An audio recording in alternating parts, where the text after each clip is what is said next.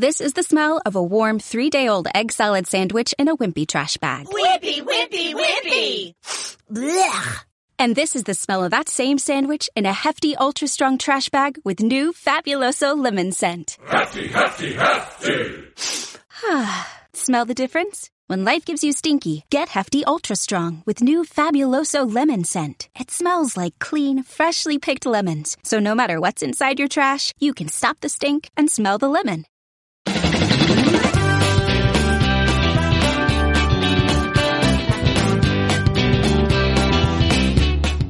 Carmenia en Casa. Este es un podcast creado por Carmenia Moreno.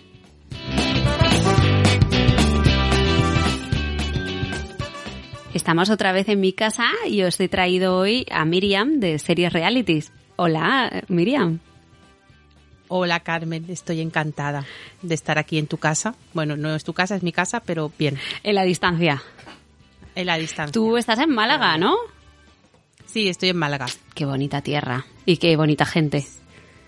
Ay, sí, sí, aquí estamos. Bueno, Miriam, yo te llamaba porque quería saber un poquito cómo te está afectando a ti el, el coronavirus, todo, toda esta locura de la confi- del confinamiento, pero luego me has dicho que tú, tú tampoco estás muy confinada, ¿no?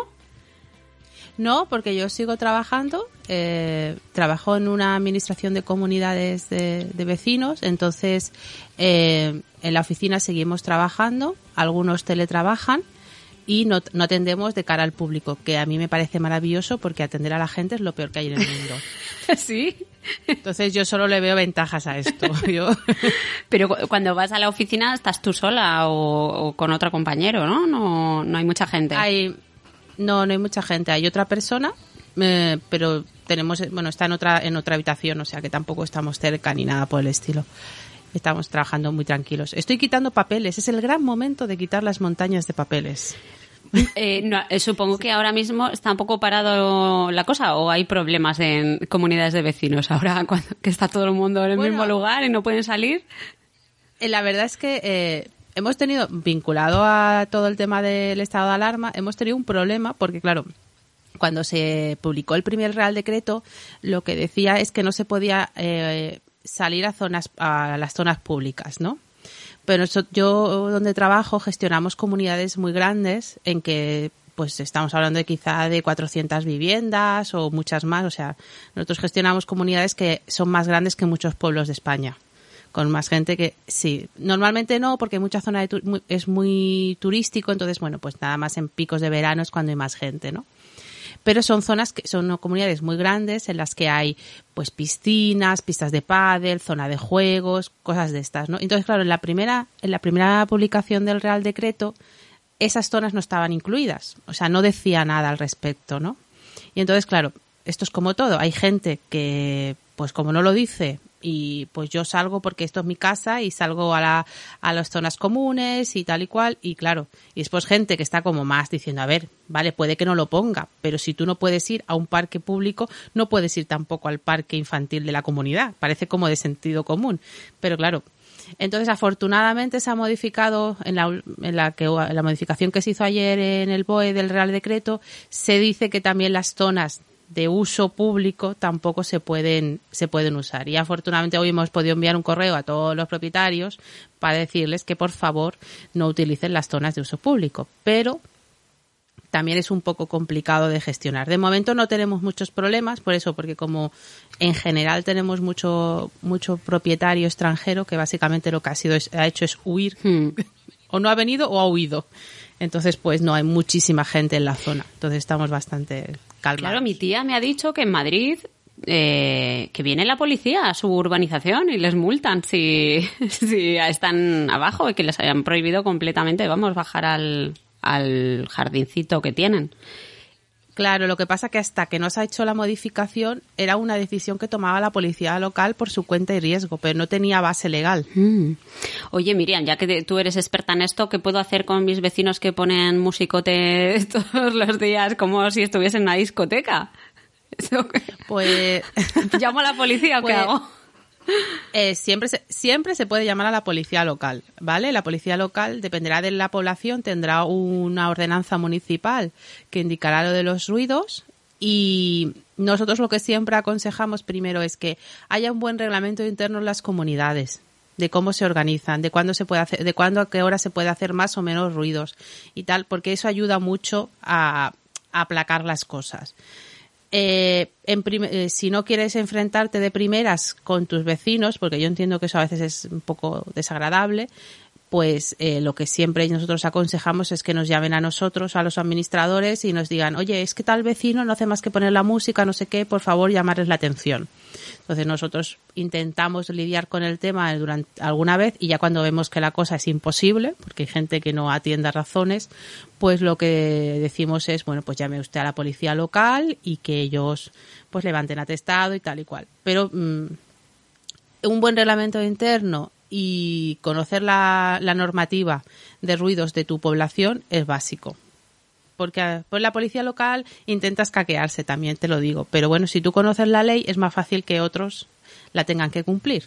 Claro, ¿y qué pasa con esta gente, por ejemplo, que se pone a hacer deporte subiendo las escaleras, bajando las escaleras, eh, corriendo por el parking? ¿Eso, ¿Eso se puede hacer según el decreto este o eso no se puede?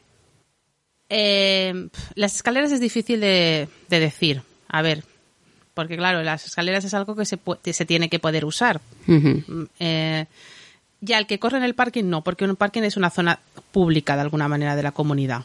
Entonces yo el que corre en el, en el parking todo es según lo que vea la gente. Si tú tienes a un tío que solo está ahí corriendo en el parking, pues yo qué sé, no sé qué decirte.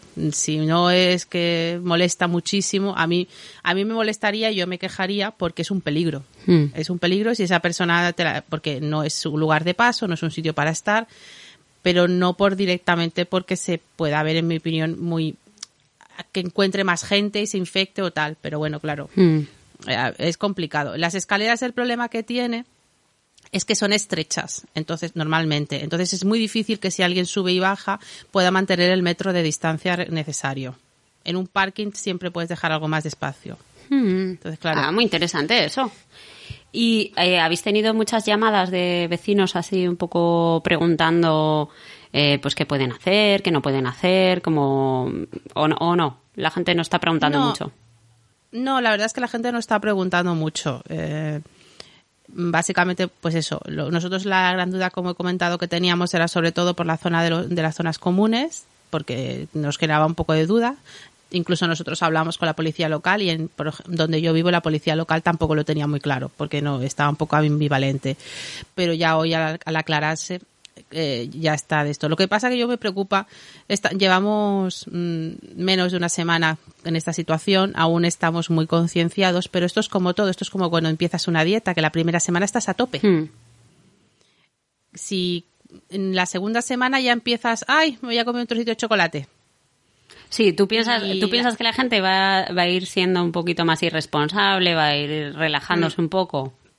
Sí, a medida que vayan pasando los días, porque eso es como cualquier situación de estas, el principio vas a tope, ves a muchísima gente con mascarilla, con, con guantes, no sé qué, no sé cuántos, pero a medida que vayan pasando los días, la gente, es, difícil mantener el estado de tensión constante. Es algo que, por ejemplo, quien, por ejemplo, quienes son trabajos de mucha atención y mucha tensión, te lo dicen, no, no, tú no puedes estar atenta. Bueno, tú, eres, tú das clases, tú sabes que tus alumnos no pueden estar atentos todo el rato. Ya, desgraciadamente es así. no están atentos todo el rato. Pero, no están, pero yo siempre pongo, pongo, el ejemplo de la dieta. Quien ha hecho dieta alguna vez en su vida, pues en la primera semana estás a tope. Y si vas al gimnasio, vas todos los días, porque estás ahí a muerte. Ah, ya la segunda semana ya cae el trocito de chocolate, ya me duele un poquito no sé qué, que tengo aquí un no sé qué, un que me duele, ya no voy al gimnasio, todo se va relajando. Entonces ahí sí que yo creo que la, bueno, la policía y tal tendrá que poner un poco más de mano dura. Yo estoy muy en contra, ya sé que la gente se enfada de ponerse a darle improperios a la gente por la calle para que se meta en su casa. Me parece que no es nuestra función ir pegando gritos a la gente para que vaya a su casa porque no conocemos la situación de nadie. Entonces a mí yo esto de prejuzgar porque alguien está en la calle me parece excesivo. No, es verdad. ¿eh? Eh, es que hay algunos que hay un vídeo de unos que se, han, que se han ido a un pueblo en Teruel o en no sé dónde, que, que son todos jubilados en el pueblo, que están todos muertos de miedo, metidos en las casas y una familia así como de turista y le empiezan a gritar, pero ¿qué hacéis? ¿Queréis matar a la gente del pueblo? Hombre, también es un poco exagerado, ¿no? Eso, pero bueno. Es un Sí, es un poco exagerado. Yo, en ese caso, pues si tú ves a gente que está agrupada, no sé qué, tú llama a la policía o llama a quien tengas que llamar y que ellos se encarguen. Pero yo esto de, la decisión esta de la purga, de decir, vamos nosotros a tomarnos la ley por nuestra mano, no, no me gusta nada. Siempre estoy muy en contra. Y Miriam, ¿piensas que esta situación, si se alarga mucho, eh, puede crear tensiones en las comunidades de vecinos? ¿Piensas que es un momento así un poco tenso? Hombre, si se alarga y la gente tenga, eh, vea que, mm, claro, es que imagínate tú sales a tu balcón y ves que delante de tu casa hay un jardín con un parque y tienes, y dices, yo es que quiero salir de aquí. Y pues seguramente en algún momento pues pasarán cosas. Sí. Afortunadamente estamos teniendo muy mal tiempo aquí en el sur. Hace mucho, hace frío y viento, por lo menos en la zona donde yo estoy, lo que hace que no apetezca salir a la calle. Ahora, como dentro de tres días empieza a salir el sol despampanante y apetezca salir, va a ser complicado seguramente. Pero bueno, paso a paso. No, esto no, no, no hay que, en mi opinión, no hay que cansarse con el futuro porque ya el día a día está siendo complicado para gastar energías en qué va a pasar. Yo, por ejemplo, que normalmente, pues los horarios que tengo de trabajo, no estoy tanto tiempo en casa y, y los vecinos de arriba, pues se ve que tampoco. Pues ahora los estoy escuchando mucho y ahora me doy cuenta que me caen muy mal los de arriba. Y digo, puf, ya llega un momento que ya empiezo a pensar, no sé, debería dejarles una nota en plan, por favor no gritéis tanto o, o que, no sé, luego mm, dos pisos más arriba yo creo que hay unos que ponen musicote, pero bueno, todos los días, ¿eh? Como de discoteca. Bueno, pero bueno, estos han montado la discoteca en su casa. Entonces al final ya te empiezas a crispar, ¿no? Con los vecinos que te molestan.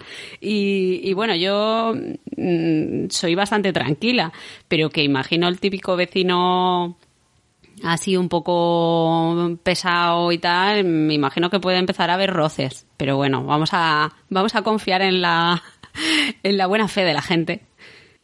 Bueno, sí, y si no, pues yo siempre digo, llamar al administrador de vuestra comunidad, que sea administrador, en principio está trabajando, porque todas las administraciones están trabajando a puerta cerrada, y, y comunicárselo y decirle, oye, mira, llama la atención, porque eh, estamos todos en casa y estamos a todas horas, no podemos salir, por favor, que mantengan un poco el orden y tal, ¿no?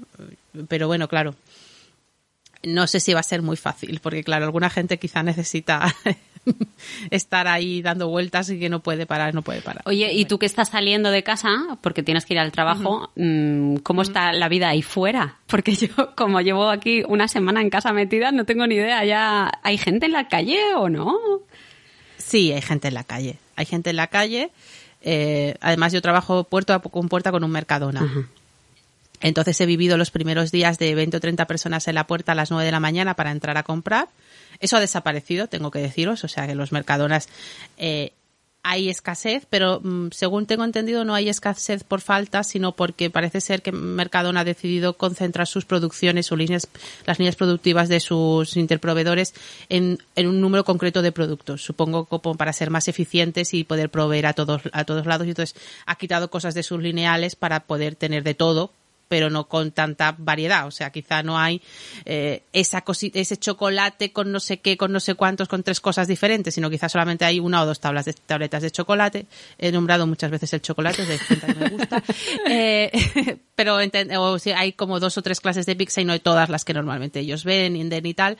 Pues, pero para un poquito, porque cada vez que se cambia una línea productiva en una, en una, en una empresa de alimentación es un paro grande Tenéis que entender que tienen que limpiarlo todo porque tienen que confirmar que no hay ningún alérgeno que ellos hayan puesto en su etiquetado. Eso supone pues quizá pues unas horas de parada de producción que dada la situación actual pues pueden ser picos. Como no tienen stock porque hubo un momento en que seguramente se quedaron sin stock, pues claro, ahora mismo están casi yendo seguramente al día y entonces pues esas paradas son un problema y entonces supongo que por eso han reducido su, su variedad. Y Miriam, y, para ti eh, es un poco chocante ver la ciudad así en plan con los bares cerrados y todo la vidilla que tienen normalmente las ciudades españolas verla muerta? Es, es muy, muy extraño, la verdad es que es muy extraño, a mí me, me, choca. Es deciros que en donde yo vivo, los primeros que cerraron fueron el bazar chino que hay. Sí. Entonces, ese típico sitio que siempre está abierto 24 días, 365 al año, días al año, que es el bazar donde venden de todo, que esté cerrado me produce como mucho shock, porque bueno, otras cosas van cerrando, ¿no? Hacen vacaciones, algunas veces están cerradas. Y además aquí en Málaga que la vida se hace mucho en la calle, la gente sale mucho, es muy de desayunar en los bares, eh, es muy de bar. Y aquí, claro, ver los bares cerrados es algo muy, muy extraño, muy extraño, muy extraño. Pero bueno, eh, es lo que hay. Bueno, no, es, es, que yo te digo porque yo como estoy aquí metida en mi casa y miro por la ventana que yo vivo en, la zona cerca de la playa, mm, que es mm, cero residencial, vamos, esto es de vacaciones.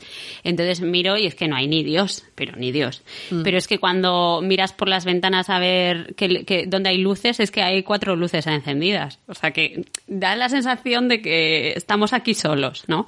Pero pero es así, mi, mi zona es así. Entonces tampoco sé el choque, pues yo qué sé, de ver la Gran Vía de Madrid vacía. ¿Sabes? No, mm. no lo he visto porque, claro, no he salido de casa a mirar el centro de Alicante, ¿no? Entonces, bueno, pues me parecía curioso. Sí, no, claro. Mm, la cosa es que, claro, como tampoco sales a pasear, yo solamente veo el trocito este que hago para llegar al trabajo, ¿no? Porque zonas, por ejemplo, debe ser bastante chocante. Nosotros, yo vivo en un pueblo de costa en que hay un paseo muy grande, en que, como todos los paseos de las ciudades mediterráneas, pues hay de ciudades de estas costeras, hay un restaurante, un bar, uno puerta con puerta, uno al lado del otro.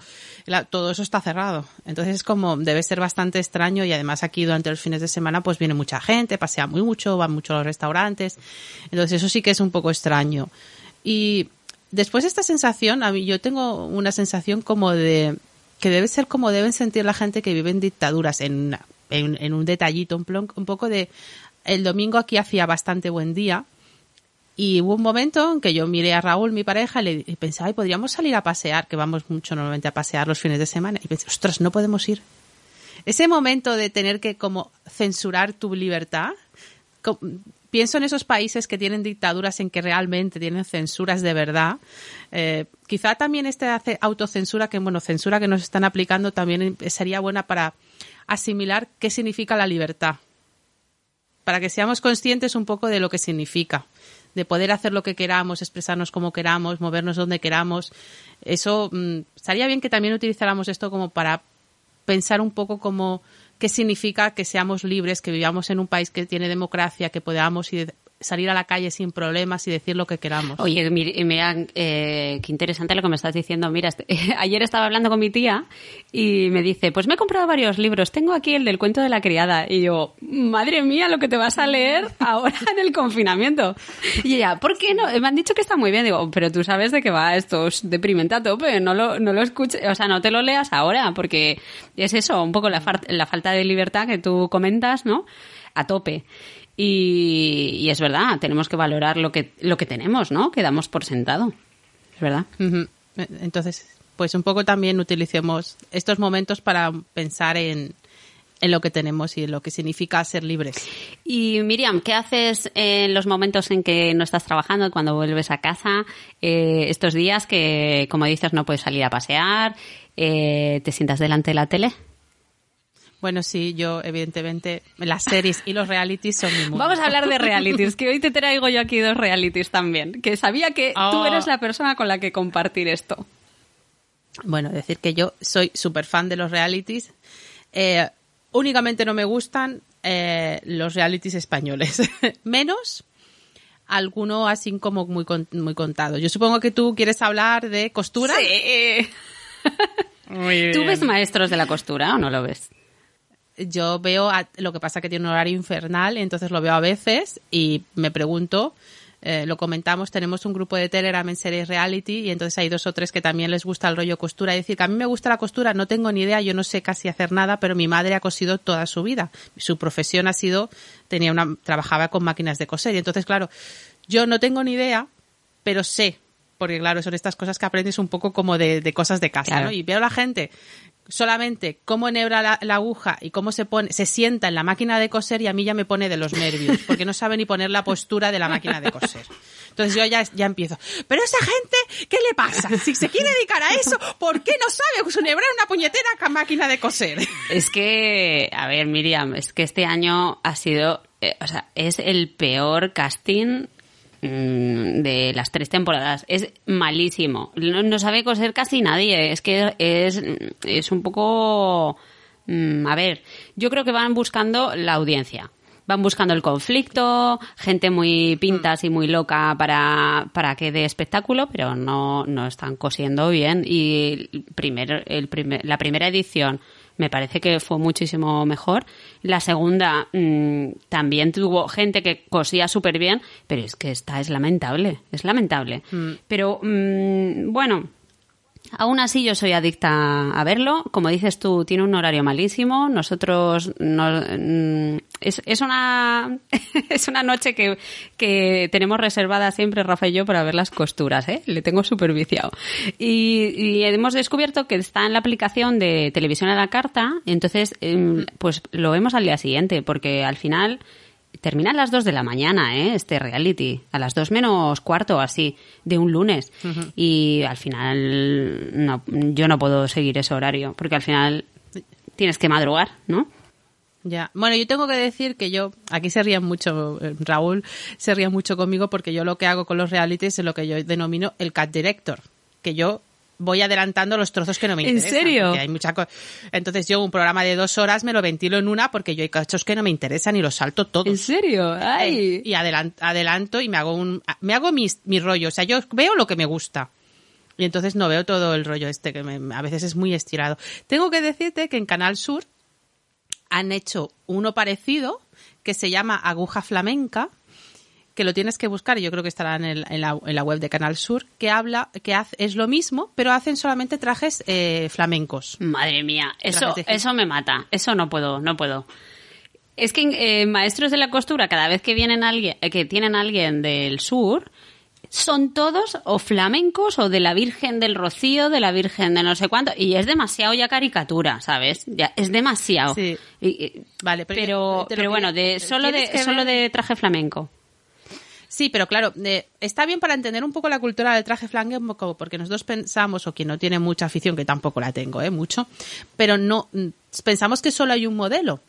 Y no existe, porque no es lo mismo el modelo para ir a la feria, que el modelo para ir al rocío, que el modelo de, ti- de día, el modelo si subes a caballo. O sea, el, la moda flamenca tiene muchos aspectos, o sea, no toda la moda flamenca es igual.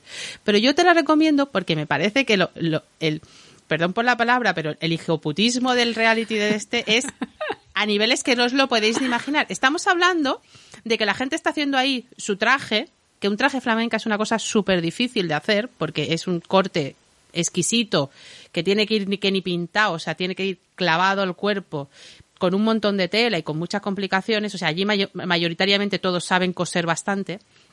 Están cosiendo, no han acabado y viene una y le dice, oye, que no sigas, que ya te puedes ir. Y los expulsan así en medio, en medio de. Y los, eh, eh, en medio de la prueba se los largan, después los recuperan, ¿no? Pero es que no les dejan acabar ni siquiera. Y es como en plan, digo, tío, pero si no ha acabado. Pero ya, si no les ven futuro, ya los largan. Bueno, pues mira, a lo mejor lo veo, a lo mejor lo veo, porque es verdad que el vestido de flamenca, eh, mi familia que son andaluces, sí que mis primas se gastan un- unos dinerales, ¿no? En los vestidos. Y yo nunca he entendido muy bien por qué. Y sé que hay modas y que pues un año se lleva pues muy entallado y abajo el- el- los volantes, otros años se llevan con volantes desde arriba, no sé qué. Bueno, sí que sé. Pero bueno, mírame, no te digo que no. Al principio me, Oh, me ha echado un poco para atrás, pero no te digo que no. Otro He de decir reality... que he de, he de decir nada más que esto necesita cat director, porque en el mundo loco, loco de Canal Andal- el- de Canal Sur, pues ellos en, media- en mitad del reality te dicen, ahora parad todos, que vamos a poner una actuación y sale alguien cantando. Entonces esto hay que hacerle un rápido porque yo no quiero voy a que ver a este tío cantando. Por favor, dime que el presentador no es Juan y medio. No, es increíble, es increíble que no sea Juan y medio. Yo no lo vería si saliera Juan y medio porque de verdad Juan y medio merece que, no lo sé lo que merece, pero merece cosas malas en la vida. Eh, es, eh, ay, esta modelo. mm, ¿Sofía Mazagatos o alguien así? o no, Sofía Mazagatos está No viva, sé. no lo sabemos. Muy antiguo. Me he ido muy antiguo. No, no, pero es de esta época de las modelos así. Mar Flores. No me acuerdo. No, no, no, es andaluza, desde Cádiz. Sí. La Ellen sí. Bueno, ya, ya no me sé más ya no me sé más modelos, la verdad. Ay, no me ac- Piénsalo, no piénsalo. Yo mientras te voy a recomendar otro, ¿vale? Hay otro, Venga, hay otro dime. podcast que, eh, digo podcast, hay otro reality que es de costura, que está en Netflix y se llama Next in Fashion. Y Sí. ese a mí me gusta muchísimo, porque a diferencia que maestros de la costura, aquí los concursantes saben coser y tienen sus propias Mm. líneas de, de, mm, o sea, sus propias marcas. Lo que pasa que algunos no son muy famosos o, o- o son medianamente conocidos en, en sus ciudades o han trabajado con gente famosa, pero casi todos han vestido famosos, ¿eh? En plan Beyoncé. Mm. Y, y eso sí que me gusta porque trabajan en parejas y se ve el proceso creativo y hacen unas preciosidades, no son las chapuzas de Sí. maestros de la costura. ¿Este lo has visto? Este lo he visto entero, evidentemente. Este me lo comí yo de una tirada. Esta, esta es mi A mierda. mí me faltan, Vivo por me faltan dos. Vivo por ello. Que- Te faltan dos, ¿vale? Mis favoritas Eh, son las asiáticas, o sea que Sí. espero que ganen. Sí, sí. No me lo digas, pero espero que ganen. No, no, no te- bueno, ¿y tú qué me recomiendas? Eh, bueno, decir que la presentadora de Aguja Flamenca es Esther Arroyo. Ah, vale, esa sí Eh, que me sonaba Esther- a mí. Sí, Esther Arroyo. Eh, de, de este programa tengo que deciros que tiene una cosa muy curiosa, que es que una de las presentadoras se llama Alexa. Ah, sí, de el de este Next in. Fashion, sí. En el in Fashion se llama Alexa. eh, yo tengo la Alexa de al lado de la tele y cada vez que alguien llama, la llamaba se encendía. Y de claro, la Alexa de, acá- de casa decía, no sé lo que me has preguntado, no te entiendo, no sé qué, estas cosas que hace Alexa, un poco así como toda tonta. Pues yo te quería recomendar eh, un, uno que es que de verdad lo tienes que buscar porque lo vas a adorar, lo vas a adorar porque es, la, es una maravilla, que se llama Escape to the Chateau, que en España lo han llamado, ¿cómo le han llamado? Es que yo me acuerdo en inglés, pero ahora no me acuerdo. Eh, Está en lo está emitiendo eh, eh, Cosmo, Ajá. ¿vale? Y entonces esto ya lleva seis temporadas. Cosmo ha emitido hasta la quinta. Y, pero no importa, no hace falta que digáis, oh, voy, ahora tengo que empezar desde el principio. El que pilláis es maravilloso. Es lugar feliz a tope. ¿Y esto de qué va? Por- Esto va de que unos ingleses, una- un matrimonio inglés, ha decidido comprar un chateau francés, de este típico así, con, el- con todos los, lo- los torreones estos picudos y tal, y se dedica a reformarlo. Ah, esto, esto a mí es de lo que me gusta. Y además te va a encantar porque tiene dos, tiene dos líneas. Primero, el marido es así un señor bigotudo que había trabajado, había sido militar, sabe de todo, de tecnología, de, de cosas manuales, no de tecnología, porque a mí me gusta mucho la mecánica manual, Ajá. ¿vale? Entonces arregla las cosas manuales, pues esto lo hago con una pieza y lo engancho por aquí y consigo que funcione esto antiguo, un, un coche antiguo algo así.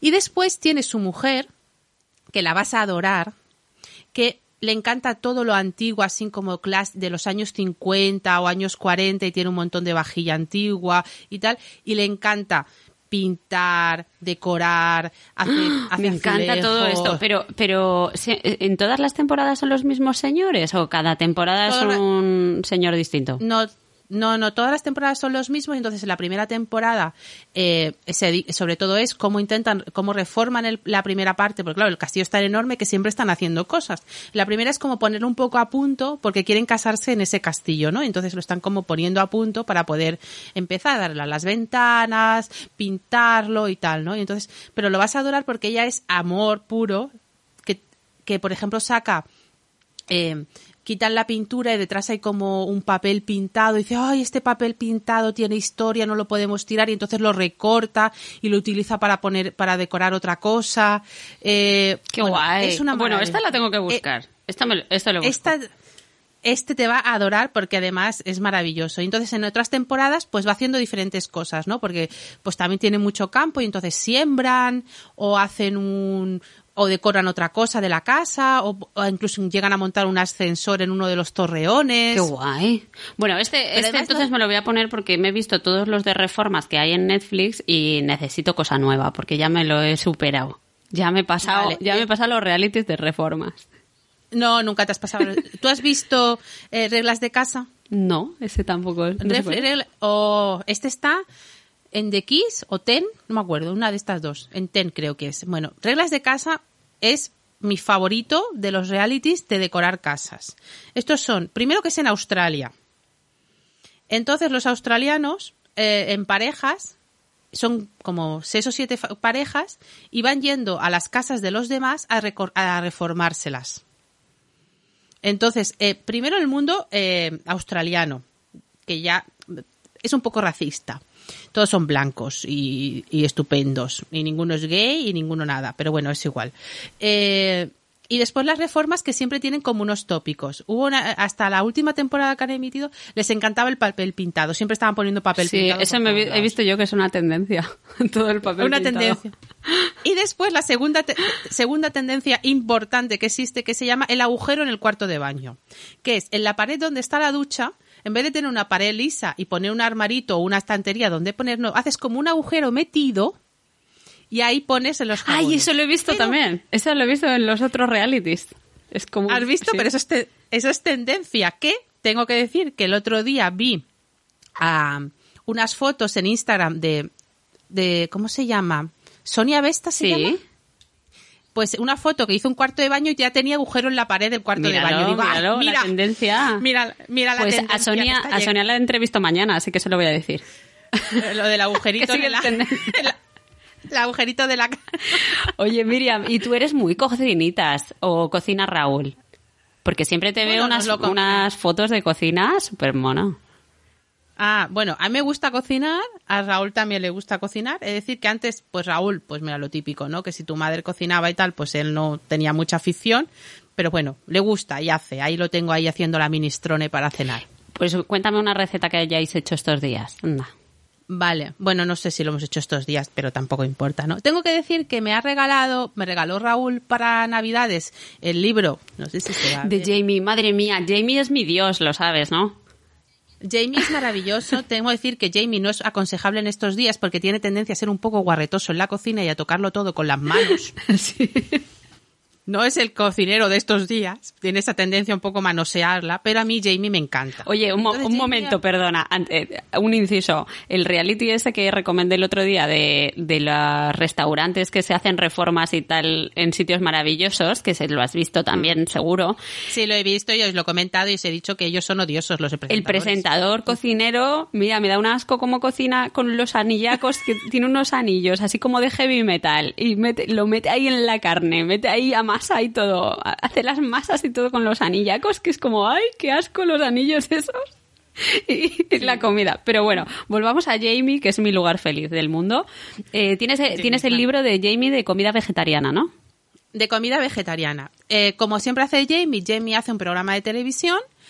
Este, en este caso, Jamie, el, no sé si cocina vegetariana con Jamie E. Oliver o algo así se debe llamar, que lo han dado en Canal Cocina. En mi casa, Canal Cocina no se llama Canal Cocina, se llama el canal del huevo frito.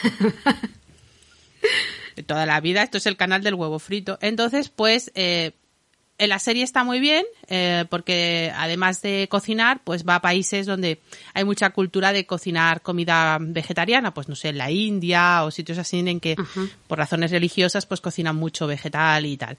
Y entonces, bueno, pues me, me regaló Raúl este libro y he hecho algunas recetas del libro, ¿vale? He de decir que no todo es fácil, pero todo es apetitoso.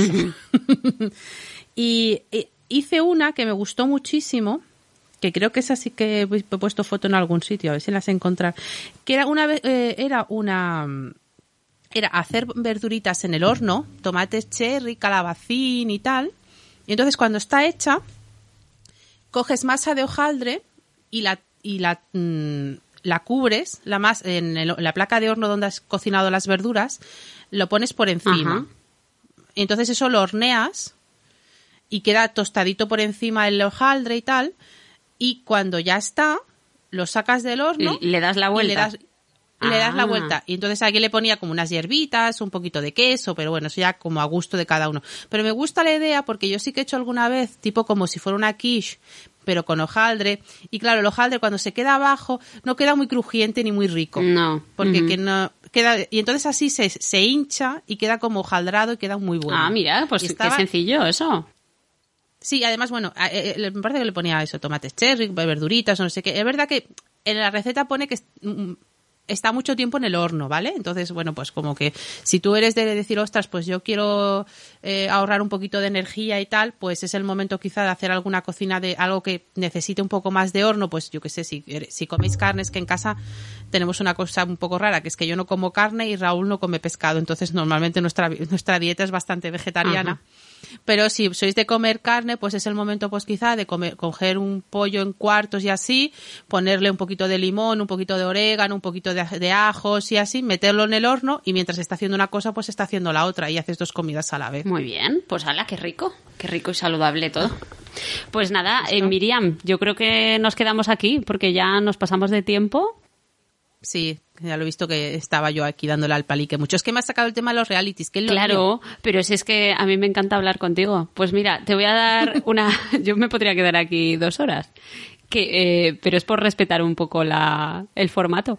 Pero mira, yo te voy a recomendar una cosa que he hecho hoy, que es coser un poquito. Ya que hemos hablado de realities, pues estoy ahora que he sacado la máquina de coser y mm, pues me ha encargado la tía de Rafa que le, que le hiciera un gorro para quirófano, porque ella es enfermera y estos días tiene que entrar mucho a quirófano. Y, y entonces, nada, pues me he puesto a buscar patrones en internet y pues he cosido uno que llevo todo el día y resulta que eh, lo he cosido mal, porque es, ¿sabes? ¿Tú sabías que los gorros de quirófano hay de hombre y de mujer? Ya, pero eso no sería más cosa de cabeza pequeña y cabeza grande. Pues yo pensaría también así, pero no. Pues se ve que si vas con uno de hombre y eres una mujer, pues se ve raro, ¿sabes? Y al contrario también. Entonces los de hombre tienen detrás un lacito que, que, atas y los de mujer tienen como una gomita para meter el pelo o moño o ah. coleta o lo que sea. Y bueno, pero los hombres también tienen el pelo largo. Pues eso me planteo yo, digo, pero ¿qué es esto? ¿Qué antiguos estamos? Que si, mm, hombre, mujer, hacemos uno unisex, ¿no? Para todos. Pero bueno, mm. eh, lo he estado probando y bueno, pues sí, he pensado que a lo mejor era una buena idea para gente que tenga conocidos, que sean médicos, que ahora mismo están un poco liados con el coronavirus y tienen que estar mucho en el hospital y tal. Eh, por lo visto, los gorritos estos, cada uno lo compra, ¿no? Los médicos, cada uno lo lleva de su casa, lo lavan en casa y se lo llevan.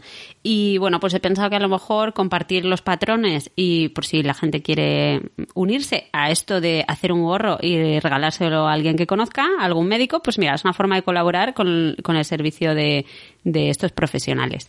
Entonces pondré en mi Instagram el patrón o el link de, de donde he cogido la idea y, y, nada, para compartir con el mundo cosas para hacer en casa en estos días. ¿Qué te parece? Yo sí me, me parece estupendo. Me gustaría si me dejas un minuto, aunque nos hayamos alargado. Mira, yo sé que estos días se habla mucho de padres muy desesperados con sus hijos en casa, que no sé qué.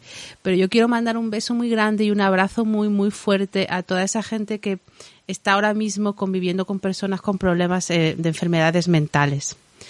Estos días en casa, encerrados, con alguien que, por ejemplo, tiene esquizofrenia y, su, y sabe que si no sale de casa está histérico.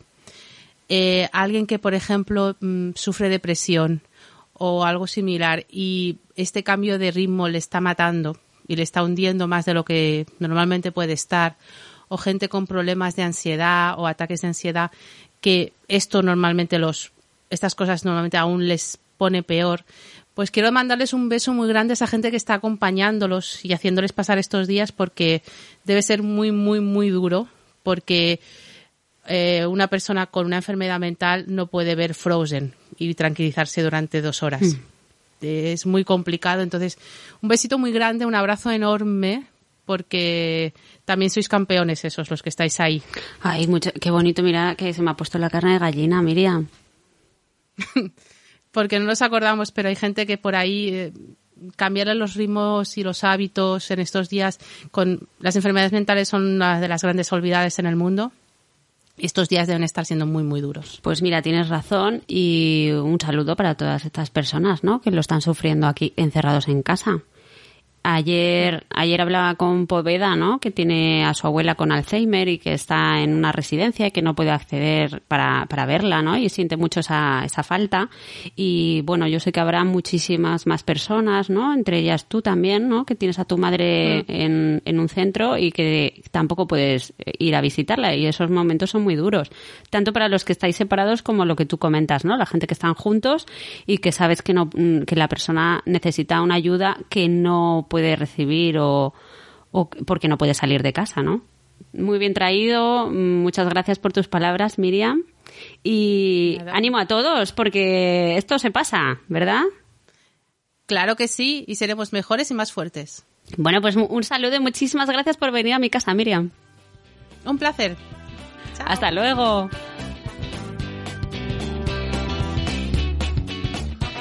Este es un podcast con licencia Creative Commons y la canción utilizada es de Quincas Moreira.